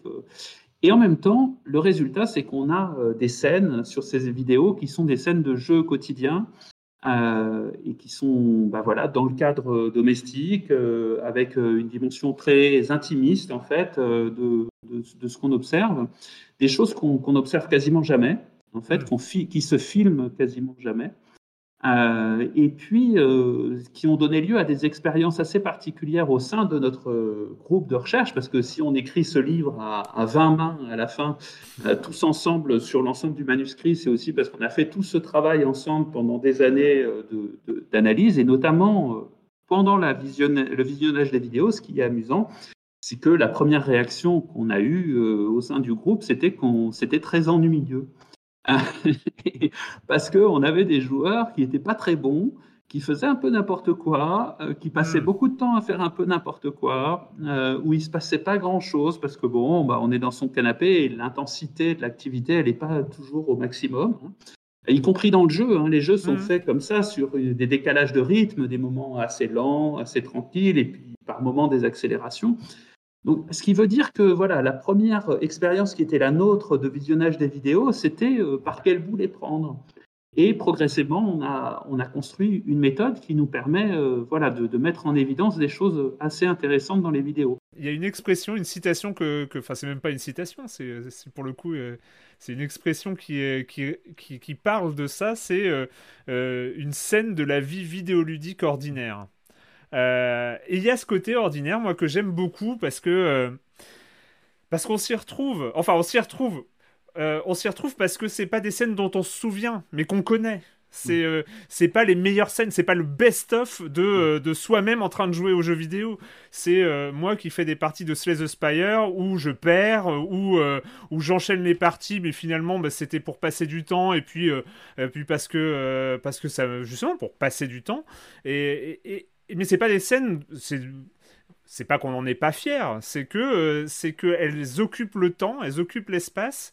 euh, d'une manière qui euh, ne génère pas forcément des grands souvenirs, qui ne génère pas forcément, mais en même temps, qui sont représentatifs de l'importance que peut prendre le jeu vidéo, enfin, du rôle que peut prendre le jeu vidéo dans, dans la vie ordinaire, en fait. Et c'est exactement ça. En fait, ce qui est fascinant avec le- les vidéos qu'on a enregistrées, c'est de voir à quel point on peut passer du temps à, à- à faire pas grand-chose. Euh, Hmm. Enfin, en tout cas, vu de l'extérieur, hein, parce que en, en réalité, euh, la plupart des gens qu'on a filmés sont très, très impliqués. Enfin, ils mettent beaucoup d'efforts et parfois, c'est ce qui, comme Emmanuel, c'est ce qui nous faisait parfois un peu rager de les voir euh, avancer avec difficulté. Euh, bon, plus sérieusement, euh, effectivement, ce qu'on a essayé de montrer justement, c'est c'est aussi de déconstruire l'idée que ce qu'on retient des jeux vidéo, c'est les moments les plus mémorables. Enfin, quand on se Mm. raconte effectivement une bonne partie de jeux vidéo ou un, un bon souvenir de jeux vidéo, enfin, comme vous dites, c'est pas les 15 parties qu'on a perdues d'affilée parce que voilà, il y a eu des. C'est au contraire euh, la partie magistrale qu'on a gagnée, la 16e partie qu'on a fini en beauté, euh, voilà. Et c'est celle qu'on retient et c'est celle qu'on raconte à ses copains ou à ses amis ou, ou à son compagnon ou sa, sa compagne. Ou Euh, aux chercheurs qui viennent nous interroger. ou aux chercheurs qui nous embêtent à nous poser des questions bizarres. Euh, donc, ce qui nous intéressait, c'était tout le reste, qui Hmm. occupe quand même globalement une, enfin, qui ont, qui, a- qui ont une épaisseur en fait, euh, une épaisseur temporelle euh, euh, qui, qui, qui est très forte. hein. Dans, sur les vidéos, euh, il y a, il y plus de temps, où, enfin, sur certaines vidéos, il y a plus de temps où il se passe pas grand chose que de moments de, voilà, de, de prouesse ou de, ou de, voilà. Mais et, et alors, qu'est-ce que ça nous dit? Ça, ça nous dit plusieurs choses. Ça nous dit d'abord que en fait, le jeu vidéo, il se, il se résume pas justement à la performance, au flow ou, Hmm. ou à cette capacité immersive qu'on a prêtée aux jeux vidéo et euh, qu'on continue de prêter pendant des années. Euh, voilà. Et, et ça nous dit aussi que euh, on peut prendre du plaisir euh, à, à jouer à des jeux vidéo, euh, même si euh, ces jeux vidéo-là ne sont pas spectaculaires. hein. Donc on n'a pas forcément besoin d'avoir une machine très puissante, d'avoir un écran HD 4K et puis de- d'un- de- du dernier jeu vidéo à la mode pour prendre du plaisir. Pourquoi? Parce qu'on prend du plaisir aussi parce que on est assis dans le canapé à côté de quelqu'un qu'on apprécie, ou parce que justement on a passé une bonne soirée avec des amis à plaisanter, à se moquer les uns des autres de ces piètres euh, performances. Euh, voilà, donc c'est ce qu'on a essayé euh, de montrer. Et puis dernier dernier élément. ce qu'on a aussi essayé de montrer, parce que ça, voilà, ça faisait écho à des préoccupations de, certains d'entre nous, c'est que contrairement à certaines images qu'on voit dans la presse ou sur le web, le, le jeu vidéo, la pratique jeu vidéo est, est pas une pratique aussi statique qu'on le pense. C'est-à-dire que euh, c'est très facile de caricaturer la pratique du jeu vidéo en montrant une photo euh, de gens alignés derrière des écrans d'ordinateur. Et donc, euh, ils Mm. ont le regard un peu hagard, un peu ébloui par les- la lumière de l'écran. En réalité, euh, on passe son temps à gesticuler. Euh, donc, c'est aussi ça qu'on a, qu'on a voulu montrer. Alors, pas pour dire que les jeux vidéo, c'est super, c'est un vrai sport et ça contribue à la performance, enfin voilà, à la motricité l'amélioration de la motricité, mais simplement pour déconstruire à nouveau hein, cette idée que euh, bah, le jeu vidéo, la pratique jeu vidéo se réduit à l'avachissement devant son écran euh, et un avachissement euh, euh, voilà, st- statique. Samuel, tu voulais Je, voulais peut-être juste mentionner deux, choses, mais je suis tout à fait d'accord avec ce que vous avez dit. Euh, d'une part, c'est que en fait, cette méthode, on a pu l'utiliser aussi, et là, c'est un des, effets de l'interdisciplinarité du groupe de recherche, hein, parce que euh, l'une de nos des autrices du, livre, Isabelle Colomb de Carvajal, est, linguiste, travaille sur les interactions langagières et a pu mettre en place cette méthode que nous, on était enfin, dont, nous on était incapable de, faire et puis dont on a pu exploiter les, résultats. Et là, on voit un des bénéfices de, travailler euh, à, plusieurs. Alors, j'ai compté 18 mains, euh, voilà, pas, 20, parce que je crois qu'on était 9, mais, peu importe. Euh, mais peut-être qu'il y en a qui, avaient, qui ont des mains cachées que je ne connais pas. et sinon, oui, une deuxième chose, mais c'est pour dire que, en fait, ce, cette chose-là qui, qui, était largement invisible finalement, ces petits moments, je, trouve qu'un phénomène comme Twitch les, revisibilise aujourd'hui. Mmh. et, et, je trouve ça assez intéressant intéressant de voir comment euh, sur les, donc les, les, streamers un peu euh, de variété, donc ceux qui, enfin, non pas les joueurs professionnels, mais plutôt ceux qui ont, euh, ceux qui jouent à différents jeux vidéo, etc., qui font des let's play assez longs. Mm. En fait, quand on les regarde, alors c'est souvent des gens qui sont à la fois, bah, souvent des, très bons joueurs évidemment, enfin qui en tout cas de bien meilleurs joueurs que moi, qui m'exploseraient sans doute à Fortnite, mais qui sont des gens qui sont pas forcément des experts, des pros, et qui sont des gens qui vont quand même bah, avoir ces petites galères, se faire tuer 20 fois de suite en essayant de passer tel ou tel passage euh, à Dark Souls, mais même à euh, Zelda euh, ou, à d'autres jeux plus faciles que, Dark Souls, et qui vont mettre ça en scène, et où l'attrait en fait de, cette mise en scène, il va être chez les publics du fait que en fait ça leur rappelle effectivement une expérience finalement assez ordinaire du jeu vidéo, et on va retrouver les formes de sociabilité qui sont propres à, ça, c'est-à-dire le fait que bah en fait c'est quand même assez drôle de voir des gens aussi se planter, pas forcément y arriver du premier coup, faire des bêtises se suicider en voulant lancer une bombe ou une grenade, et puis la grenade rebondit contre le mur, et puis en fait c'est nous qui, etc., etc. Bah, tout ça, euh, c'est des choses qui, sont, qui font partie de l'expérience ordinaire du jeu vidéo et qu'on mm. retrouve aujourd'hui même, même en public. Je, pense que Twitch a fait beaucoup aujourd'hui pour visibiliser cette expérience euh, plus ordinaire finalement, et pour, pour montrer un peu mieux la diversité de ce que c'est que l'expérience euh, du, du jeu. I'm Sandra, and I'm just the professional your small business was looking for. But you didn't hire me because you didn't use LinkedIn jobs. LinkedIn has professionals you can't find anywhere else, including those who aren't actively looking for a new job but might be open to the perfect role, like me. In a given month, over 70% of LinkedIn users don't visit other leading job sites. So if you're not looking on LinkedIn, you'll miss out on great candidates like Sandra. Start hiring professionals like a professional. Post your free job on linkedin.com/achieve today. Et vous parlez aussi de ces sessions filmées, euh, vous dites qu'elles qu'elles interrogent euh, la limite qu'on met entre euh, le joueur et le non-joueur, entre le joueur qui est actif et le spectateur qui est passif. Euh, c'est d'ailleurs, euh, je, vous rejoins, c'est une limite aussi qu'on voit sur Twitch, que euh, finalement, regarder des let's play en live, que ce soit en live sur Twitch ou sur YouTube, provoque des choses qui sont finalement assez proches du, fait de jouer, sauf qu'on n'a pas la manette en main. mais, dans le cadre de sessions filmées, il y a des interactions constantes c'est en tout cas ce que, ce que vous décrivez dans le livre, c'est qu'il y a des interactions constantes entre le spectateur qui aide le joueur, euh, qui réagit, euh, qui déconcentre, qui, qui vole la manette aussi, ou qui tout ça. Donc finalement, il y a, y a, comme ça, ça permet aussi de, de, de, de, déceler assez finement comme ça ces interactions faibles qui existent lors de sessions de jeux vidéo. Oui, tout à fait. Enfin, on a, on a notamment une, une des vidéos avec une, enfin voilà, avec des, très jolis passages où donc le couple est assis côte à côte, donc c'est lui qui tient la manette, c'est lui qui joue, mais, mais donc il joue avec son avatar et en même temps lui-même c'est l'avatar de sa compagne parce que la compagne passe son temps à lui donner des conseils, à lui dire sur quelle touche appuyer, mmh. voilà. Raider, je crois. Oui, c'est ça. Ils sont en train de jouer à mmh. Tomb Raider. Lui, il est un peu perdu dans le niveau, dans certains passages. Donc, elle, elle le conseille. Il faut passer par ici, essaye la corniche, euh, pousse la caisse, etc. Mmh.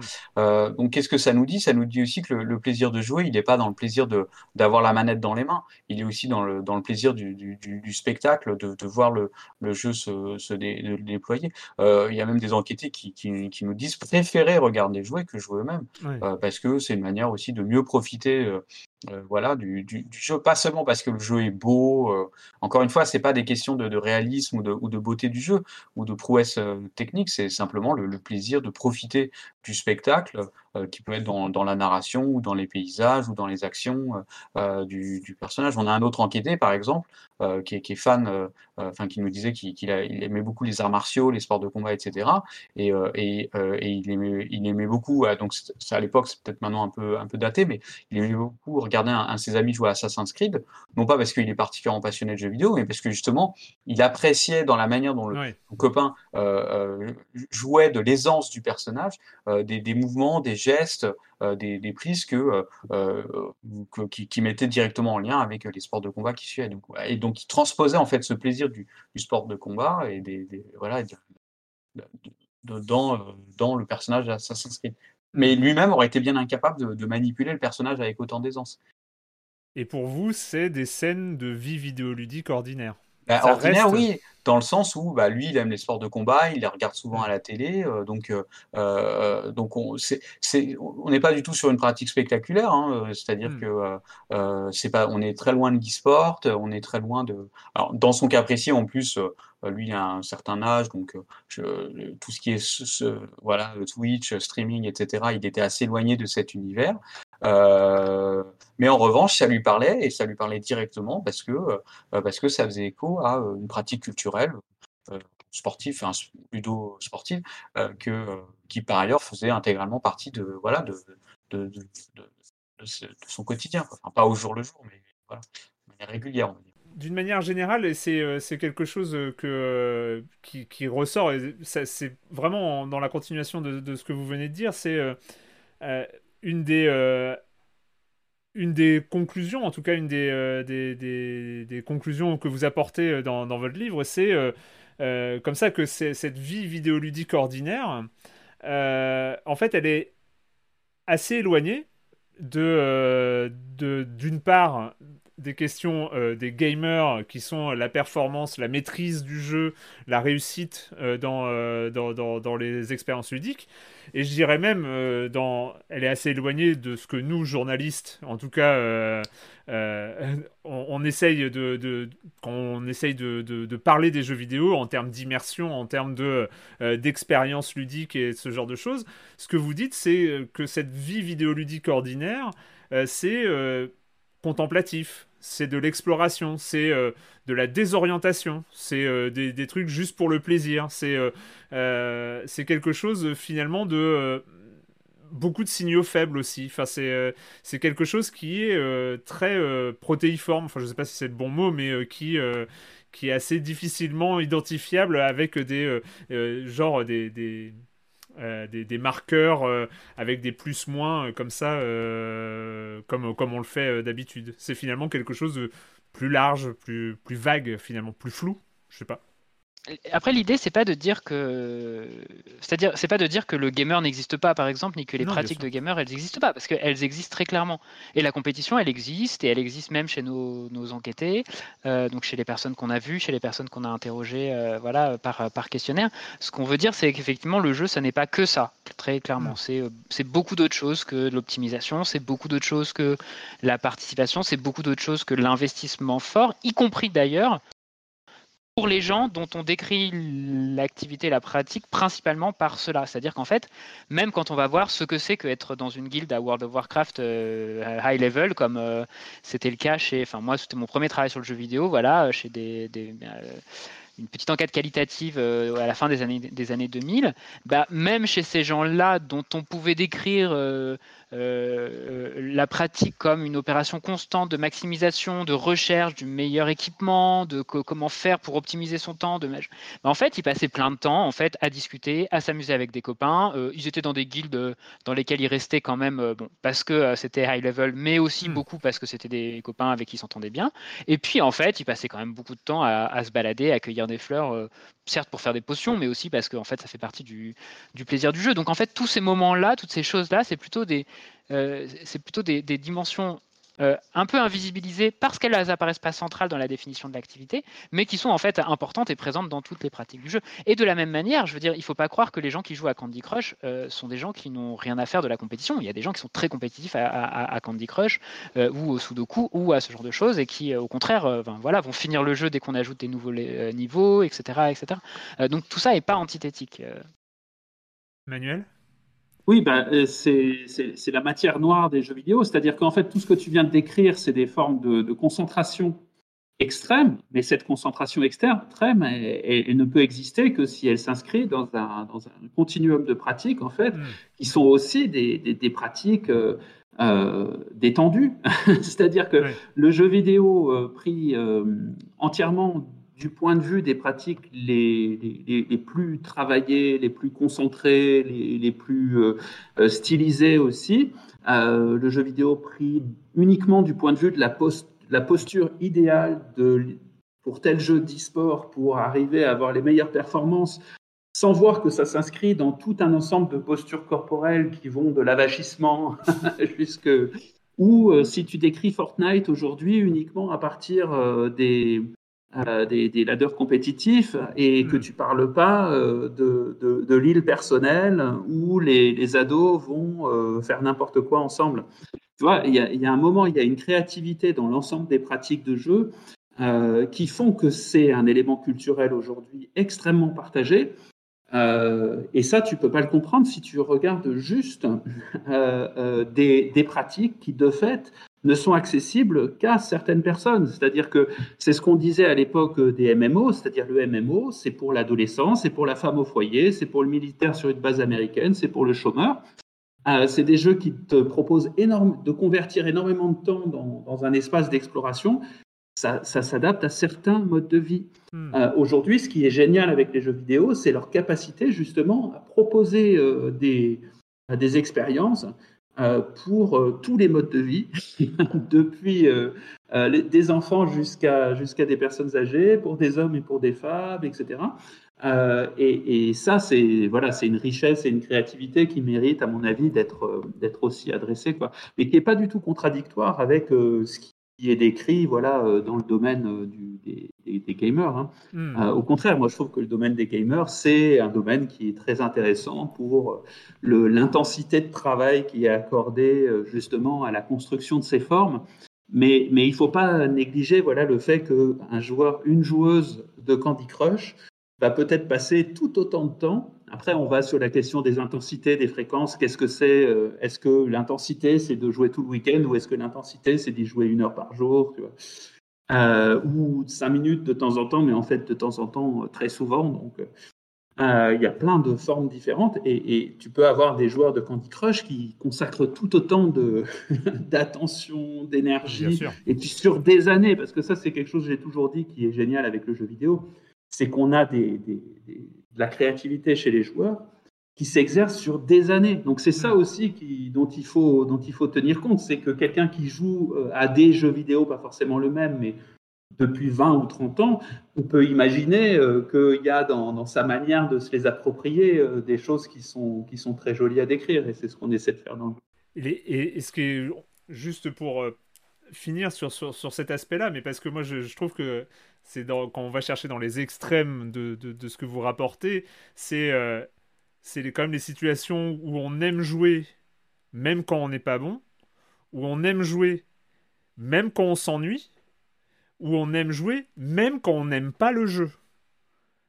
C'est-à-dire qu'on a quand même des pratiques qui sont, euh, enfin, qui sont quand même à l'antithèse de ce que nous, en tout cas nous à Silence on Joue et nous en tant que journalistes, on, on perçoit, en tout cas, des pratiques dont on parle, nous. C'est-à-dire euh, jouer à un jeu qu'on n'aime pas, jouer à un jeu où on s'ennuie, ou jouer à un jeu, même quand on n'est vraiment pas bon à ce jeu-là, mais continuer à y jouer. C'est, des choses qui, euh, là, pour le coup, passent complètement, euh, passent complètement sous le radar.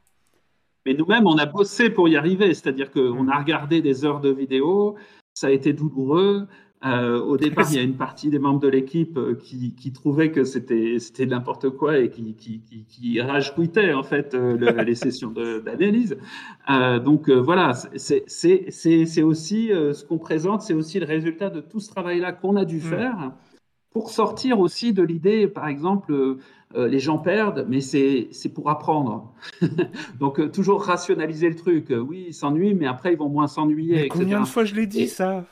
et, là, et, là, ce qu'on dit, tu vois, effectivement, c'est que c'est pas seulement ça. C'est mm. pas toujours inscrit dans une perspective d'apprentissage, et puis comme si à la fin, tout le monde allait devenir champion du monde. Ouais, c'est ça, c'est-à-dire que c'est ce qu'on disait tout à l'heure, c'est qu'encore une fois, il y a, beaucoup de situations dans lesquelles on, accepte de jouer à un jeu parce que parce qu'on a envie de passer du temps avec des gens qu'on apprécie. Euh, de même qu'on accepterait d'aller au cinéma voir un film qu'on ou un genre de film. Euh, alors sauf si c'est un film d'horreur et que vraiment on supporte pas les films d'horreur ou voilà ce genre de choses, mais parce que euh, ce qu'on aime c'est c'est prendre du temps euh, avec des gens qu'on aime. Même ça fait partie aussi euh, du, plaisir du, jeu vidéo, de, euh, de, de, de, se faire avoir, de perdre, de pas y arriver. Euh, dans certaines vidéos qu'on a filmées, par exemple, ça déclenche des fous rires. Enfin, voilà, tout ça, ça, ça participe. Hein. Et à la limite, le jeu vidéo, c'est peut-être même l'une des pratiques culturelles qui le rend le mieux. C'est-à-dire que si vous jouez si, si vous faites de la musique avec des amis et que vous passez votre temps à vous planter d'accord, au bout d'un moment, ça va saouler tout le monde. Alors que dans le jeu vidéo, Mmh. c'est moins c'est moins grave, c'est moins gênant. Euh, voilà, si euh, vous jouez au tennis et que vous ratez systématiquement la balle, ça va être un peu ennuyeux pour pour votre adversaire. Alors que le jeu vidéo rend peut-être possible justement ces formes d'échecs euh, parce que ça participe justement de de la moquerie, des échanges, voilà qu'on peut retrouver et qui sont peut-être pas envisageables dans d'autres pratiques culturelles. Je pense que ça dépend quand même à la fois des jeux vidéo et des configurations sociales dans lesquelles elles sont faites. C'est-à-dire, c'est toujours pareil. Euh, euh, perdre avec des amis, enfin faire n'importe quoi euh, juste entre amis, c'est pas très grave. Faire n'importe quoi quand on est sur une, oui, compétitif, voilà, un match classé sur League of Legends, ou en train de streamer. Voilà, c'est différent. Voilà, exactement. Mais après, moi, je, pense que cette idée que, le, en fait, elle est, elle est importante, euh, encore une fois, pour notre appréhension des pratiques culturelles en général, cette idée que c'est pas pas le goût et pas ce qui détermine uniquement euh, la pratique. Là encore, il y a des, gens qui l'ont montré. Bon, par exemple, Vincent Dubois et ses collègues sur la pratique de la fanfare, où ils montrent que les gens qui jouent dans des fanfares euh, n'ont pas forcément de, de, de euh, d'intérêt pour la musique de fanfare, d'appétence pour cette musique, que souvent en fait ils écoutent des choses complètement autres, mais que euh, ce qu'ils aiment bien c'est l'ambiance et la sociabilité, et que jamais mm. ils écouteraient les musiques qu'ils jouent, mais pour autant bah, ils les répètent et ils les jouent, et parce qu'ils y trouvent plein, plein d'autres choses. Mais on peut penser à faire, en fait à notre, à notre pratique quotidienne, là encore, je veux dire, vous n'avez pas besoin d'aimer Claude François pour danser sur Alexandrie Alexandra à un mariage, et si on, danse à ce mariage, y compris parfois en, en, non seulement n'aimant pas, mais parfois détestant euh, la musique, c'est parce que c'est la musique qui est appropriée à un moment en particulier. De la même manière qu'on n'a pas besoin d'aimer la dance music pour danser en boîte de nuit, euh, d'aimer euh, euh, le gros son pour quand même le mettre de temps en temps à la salle de sport, d'aimer. Enfin voilà, le goût, c'est pas le déterminant unique des, des pratiques. Enfin, un test ouais. Mais le goût n'est pas le déterminant unique des, des pratiques et il y a bien d'autres choses qui viennent nous nous pousser euh, à, faire, euh, à faire ces choses-là, dont les sociabilités, mais, mais dont aussi l'adéquation au moment d'une certaine façon. Est-ce que ça permet de, mm. ce que ça permet de faire Là encore, la musique, ça vient, ça vient vachement discipliner les corps, ça vient, euh, voilà. Enfin, je veux dire, personnellement, je préfère le rock alternatif, mais je veux dire, je vais pas le mettre à un mariage, quoi, parce que ce serait complètement contre-productif de, de, passer ces, ces, ces, musiques-là, et, y compris pour moi. Je veux dire, c'est pas du tout une question de goût, c'est une question d'adéquation au, au moment, quoi. Et vous mettriez quel jeu vidéo à un mariage? Bomberman Ah, bah oui, très bonne idée. Euh, y a, de toute façon, alors je, je, je, je répète, hein, donc c'est le livre s'appelle euh, la, la, fin du game. Euh, il, est, il est disponible donc aux éditions de l'université universitaire François Rabelais, je vais y arriver. et donc euh, on va pas revenir sur l'intégralité. Vraiment, c'est un, livre que je conseille parce que euh, en tant que joueur, en tant que journaliste en tout cas et de gamer, euh, je fais partie de la tranche gamer, même si je me qualifie pas, je suis plutôt gamer du côté des mauvais joueurs parce que me mettez pas sur un match de League of Legends ou, ou ce genre de choses, mais euh, on, apprend quand même, on apprend beaucoup de choses sur la manière dont on joue et ça, permet, finalement on apprend et puis on, admet aussi parce que c'est, euh, parce qu'en fait on se, c'est, je vais pas dire qu'on se découvre soi-même, mais c'est vrai que il y a tellement de pratiques que euh, nous on n'intègre pas dans notre vision du jeu vidéo, mais finalement qui sont les nôtres, notre, notre qui, qui révèlent beaucoup aussi de notre rapport au jeu. Il y a une phrase que j'aime bien et je vais peut-être vous demander à, tous les trois de, de, réagir ou de l'expliquer. C'est une des phrases de conclusion, c'est votre conclusion finalement du, euh, euh, du livre. C'est la pratique du jeu vidéo relève avant tout du bricolage. Je trouve que c'est finalement c'est une belle conclusion en fait à, cette, à, ce livre La fin du game. Euh, oui, ben oui, oui, bricolage. Alors je précise, je j'aime pas bricoler, hein. mais, mais, mais en même temps, c'est peut-être pour ça d'ailleurs que, pour moi le jeu vidéo c'est du bricolage. Ça me permet de dire que je bricole sans, sans aimer ça.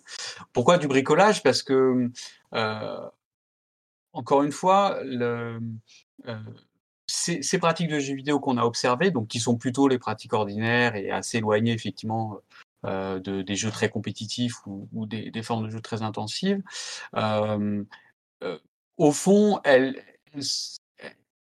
répondent aussi à des, à des, logiques d'appropriation, c'est-à-dire que mmh. chacun fait à sa sauce, pour dire les choses un peu différemment. Et dans la sauce, il y a quoi? Bah, Il y a des dispositifs techniques, le matériel de jeu, il y a des espaces-temps, euh, c'est-à-dire quand est-ce qu'on peut jouer, dans quelles conditions. Euh, il y a des sociabilités, et puis il y a aussi euh, des plaisirs et des attentes que chacun peut avoir dans le jeu vidéo. C'est-à-dire qu'il y a des gens qui jouent au jeu vidéo parce que c'est un passe-temps, d'autres parce que c'est une passion, d'autres encore parce que c'est la passion de leur compagne ou de leur compagnon, donc et ont envie de rentrer aussi dans, dans cet univers. Et donc chacun fait sa sauce. Et au, final, ça donne effectivement une, une, une diversité, une, une variété des manières d'habiter le jeu vidéo et d'habiter aussi son quotidien avec le jeu vidéo, euh, qui, qui, ne s'enferme pas dans des simples cases. Euh, d'un côté les gamers, de l'autre les casus, euh, mmh. casual, d'un côté les hardcore, de l'autre les, les noobs, etc. Mais au contraire, c'est plutôt cette palette de pratiques inscrites dans des routines, dans des, dans des, des, rythmes du quotidien qu'on a essayé de, de, de montrer. Voilà, D'où cette notion de, voilà, de, bricolage, de, de façonnage. Voilà comme dit Ovic, chacun fait sa sauce, donc peut-être qu'en fait on aurait dû parler de cuisine plutôt que de, bricolage, mais l'idée est un peu la même. D'ailleurs, si tu te euh, souviens bien, Samuel, on avait un autre projet. Euh, tout à fait. On, voudrait continuer ça sur, sur, la, sur la cuisine, euh, un jour peut-être, euh, et montrer les, les, liens avec le jeu vidéo. Euh, non, mais comme Erwan, vous, vous essayez de, de, de, convaincre vos auditeurs et vos lecteurs de, lire ce livre, alors je leur dis oui, lisez-le, il est, il est essentiel, mais pas uniquement pour. C'est évidemment une blague, hein, pas uniquement pour, pour en apprendre sur vous-même, parce qu'on peut en apprendre sur soi-même, je pense, en tout cas avoir un, une autre un autre regard, mais aussi, je pense, pour euh, euh, en apprendre sur les autres et en apprendre sur euh, les autres manières qui existent que les siennes de jouer à des mm. jeux vidéo. Parce que après tout, toutes ces configurations qu'on a qu'on a qu'on a montrées, bah, ce qu'on dit c'est que elles existent chez plein de joueurs différents, mais pas forcément chez tous. Chacun, encore une fois, a son bricolage à soi. Mais je pense qu'un des intérêts des sciences sociales, et là ça vaut encore une fois pour quasiment tous les objets que peuvent étudier les, chercheurs en sciences sociales, un, un, des intérêts des sciences sociales, c'est de décentrer un peu le regard et plutôt que d'une universaliser sa propre expérience, se rendre compte que d'autres personnes n'ont pas justement cette, cette, expérience, se rendre compte qu'il y a des gens qui votent pas comme nous, qui mangent pas comme nous, qui parlent pas la même langue, qui n'ont euh, pas la même manière de fêter euh, enfin, voilà, des fêtes religieuses, des fêtes euh, civiques, de, de, voter, de faire toutes ces choses-là. Bah, de la même façon, je pense que c'est important, à mon sens, pour tous les joueurs, toutes les joueuses, de se rendre compte qu'il il y a des gens qui ne jouent pas comme nous. Et que ça ne veut pas dire qu'ils jouent pas. ça veut pas dire, enfin, déjà qui jouent pas tout le temps comme nous. Parfois, ils jouent comme nous et parfois pas. Et puis, parfois, jamais euh, vraiment radicalement pas comme nous. Mais ça ne veut pas dire que c'est pas des joueurs. Ça ne veut pas dire qu'ils jouent pas. Ça ne veut pas dire que le jeu vidéo a pas de valeur pour eux. Ça ne veut pas dire non plus que euh, que leur pratique du jeu n'a pas de valeur euh, en soi, parce qu'on sait qu'en fait derrière ça, il y a des, enjeux de légitimité très importants. Hein. je veux dire, les, euh, la, bonne façon de jouer, elle est construite dans des discours euh, bah, journalistiques, médiatiques, dans des discours de gamers eux-mêmes, dans des discours y compris universitaires, et elle conduit aussi à faire que certaines personnes dévalorisent la pratique des autres, mais parfois aussi leur propre pratique, en disant, vous savez, moi, c'est pas vraiment du jeu, vous savez, moi, je suis pas vraiment un mmh. joueur, etc., etc. ce qu'on essaye de montrer, enfin, sans, sans porter de jugement, hein, sans sans dire il y en a une qui est meilleure que l'autre, sans, sans, dire non plus elles sont toutes égales. Mais en tout cas, ce qu'on essaye de montrer, c'est qu'il existe des tonnes de pratiques qui sont des pratiques différentes. Et le fait que vous n'ayez pas l'une ou l'autre d'entre elles ne signifie pas qu'elles n'existent pas et qu'elles ne soient pas euh, qu'elle n'apporte pas une valeur, un plaisir, quelque chose aux, personnes qui l'ont. Oui, ce qu'on a voulu faire, c'est libérer finalement euh, les, cultures du jeu vidéo, un petit peu de, toutes ces métaphores euh, de légitimation qui, qui emprisonnent, qui ont leur intérêt mais qui emprisonnent, comme le sport, comme l'art. Est-ce que les jeux vidéo sont un sport? Est-ce que les jeux vidéo sont un art? Est-ce qu'il y a des jeux vidéo qui valent plus que d'autres, qui sont des œuvres, des vraies œuvres, etc. Donc sortir de tout ça, pour euh, ouvrir euh, à la description et puis à la, compréhension de, cette richesse euh, culturelle. Et c'est là qu'on vient au bricolage, c'est-à-dire que bien sûr que les éléments sont déjà donnés. Bien sûr qu'on utilise des jeux qui sont fournis par l'industrie et on ne dit pas le contraire. Mais prenant ces différents jeux, et puis parfois c'est certains aspects d'un jeu qui, nous intéressent, et pas tous, et prenant ces aspects, des éléments du quotidien, des, du mobilier, euh, des amitiés, etc. Euh, il y a quelque chose qui est façonné, qui est une culture vraiment originale euh, et qui mérite d'être d'être explorée, d'être décrite, d'être comprise. Et, une des choses qu'on essaie de faire dans le livre, hein, c'est ce que disait Samuel, c'est-à-dire c'est utiliser sa propre expérience de, de, ce que c'est que, que jouer, de son style de jeu, pour tout d'un coup être capable de reconnaître les autres, c'est-à-dire sortir de cette idée est-ce que le mien est meilleur que l'autre, est-ce que j'ai la bonne manière? Sortir de cette histoire de bon jeu, mauvais jeu, etc. Et juste apprendre à regarder euh, à partir aussi de ses propres expériences, les expériences des autres, et les reconnaître euh, comme des expériences qui sont construites, qui sont façonnées, qui ont du sens, etc. Euh, et, qui sont bricolées. Voilà, chacun, on est tous, on est tous des bricoleurs de ce point de vue-là. Et oui, il y a des, il y a des bricoleurs d'exception qui deviennent champions d'e-sport ou youtubeurs avec un énorme public, mais on est tous, de ce point de vue-là, des bricoleurs de, de jeu, de son jeu, de ses manières de jouer. Euh, et euh, je pense qu'on gagnerait collectivement à, en prendre conscience et, à être capable de, voilà, de le partager. Quoi. Parce que c'est ça, hein. le reconnaître, c'est aussi pouvoir en discuter, pouvoir en partager et discuter différemment avec les autres, avec, euh, avec ses connaissances, avec ses amis, avec ses, nièces qui jouent à des trucs bizarres. voilà. Eh ben, merci beaucoup, euh, merci beaucoup. Donc, je rappelle encore une énième fois, mais donc c'est la fin du game. Euh, donc, le livre que vous avez co-écrit. Euh, je vais quand même les reciter les autres Vincent Berry, Isabelle Collomb de Carvajal, David Gerbert. Euh, Samuel Ruffa, Mathieu Triclot et Vinciane Zaban. Euh, donc euh, voilà, un ouvrage collectif sur les pratiques du jeu vidéo en France, un ouvrage passionnant. en tout cas, quand on s'intéresse au jeu vidéo, c'est vraiment très très très instructif. bah, merci beaucoup, merci beaucoup à tous les trois ah, d'avoir d'avoir consacré d'avoir consacré tout ce temps et et puis bah nous, euh, chers auditeurs, on se retrouve très bientôt. Euh, je ne sais pas quand, parce que ce numéro passera sans doute pendant euh, la, douceur de l'été. donc on se retrouve très bientôt pour parler de jeux vidéo sur libération.fr et sur les internets. Ciao